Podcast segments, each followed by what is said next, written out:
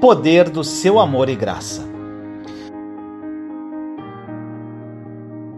No livro de Romanos, capítulo 16, versículo 20, diz assim: Em breve o Deus da paz esmagará Satanás debaixo dos pés de vocês. A graça de nosso Senhor Jesus seja com vocês. Meu irmão, minha irmã, a graça é a única coisa contra a qual o diabo não tem defesa.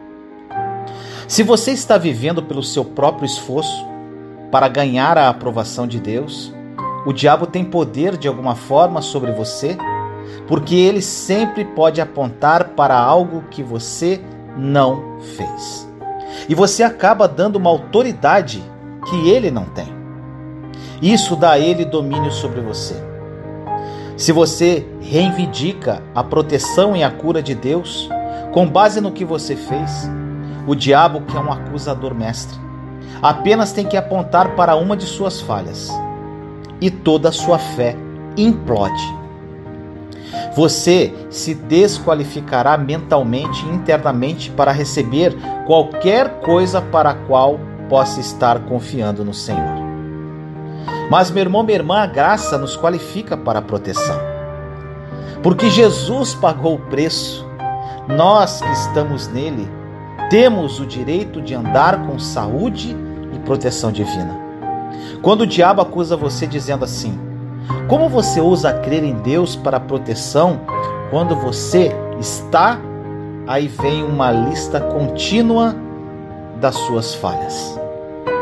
Quando ele faz isso, você apenas tem que apontar para o sangue de Jesus, que pagou por todas as suas falhas com a graça como base.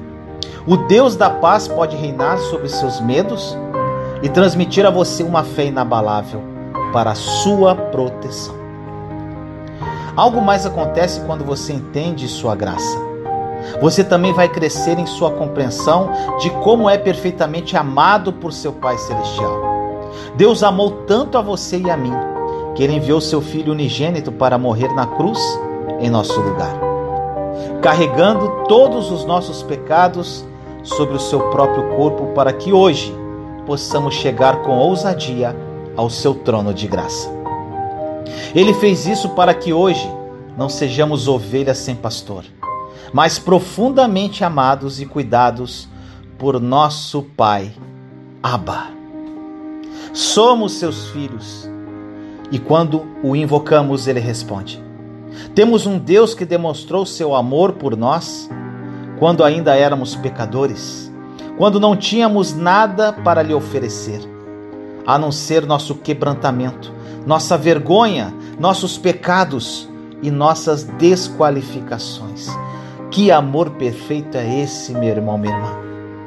Em 1 João, capítulo 4, versículos 18 e 19 diz assim: A palavra de Deus diz: No amor não há medo, pelo contrário, o perfeito amor expulsa o medo porque o medo supõe castigo. Aquele que tem medo não está aperfeiçoado no amor. Nós amamos porque ele nos amou primeiro. Eu te pergunto, meu irmão, minha irmã, você está com medo hoje? Faça a si mesmo esta pergunta. Você sabe o quanto Deus o ama?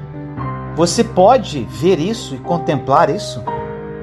Meu irmão, minha irmã, você não pode afastar o medo, mas quando você tiver uma revelação do amor de Deus perfeito por você, todo medo em sua vida será expulso. Na medida em que você compreende o amor dele por você, você viverá sem medo em tempos perigosos.